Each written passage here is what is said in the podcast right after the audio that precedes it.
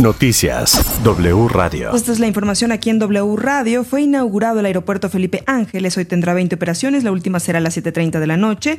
Con 1.400 invitados, el presidente López Obrador develó la placa conmemorativa. Sedena recibió oficialmente el aeropuerto que va a operar. Aquí en W Radio, Carlos Torres, experto en aviación, dijo que había que incrementar capacidad de operaciones metropolitanas. Sin embargo, lo que hoy se inauguró en Santa Lucía no interesa a empresas internacionales. Los aeropuertos son centros de conexión y eso fue algo que fue un parteaguas en la decisión de cancelar el aeropuerto de Texcoco y, y, optar por un sistema metropolitano de aeropuertos.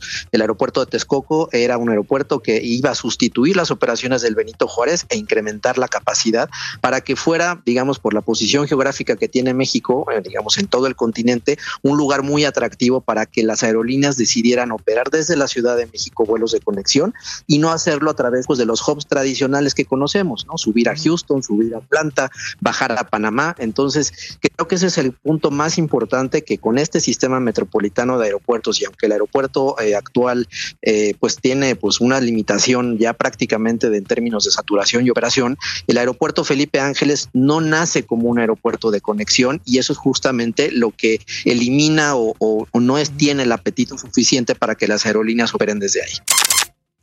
Presidente López Obrador dijo que esperan que pronto México recupere la categoría 1 en seguridad aérea, lo que por el momento limita nuevas operaciones de México a Estados Unidos y que le abriría la puerta a Santa Lucía.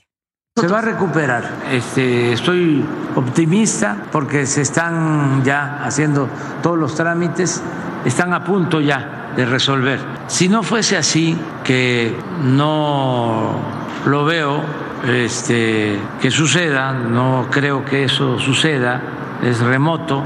De todas maneras hay que tomar en cuenta que eso afecta para las líneas que quieran viajar al extranjero. Víctor Olea, abogado del exgobernador de Nuevo León, dice que procederán en contra de la decisión del cateo a una propiedad de Jaime Rodríguez el Bronco.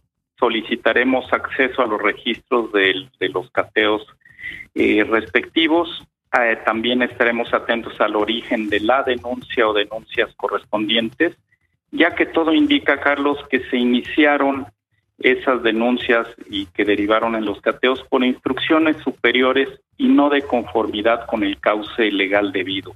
Desde luego las revisaremos y actuaremos legalmente en su momento ya que percibimos este, ciertas irregularidades que, me, me, parecen graves. No sabemos los términos de, de los cateos.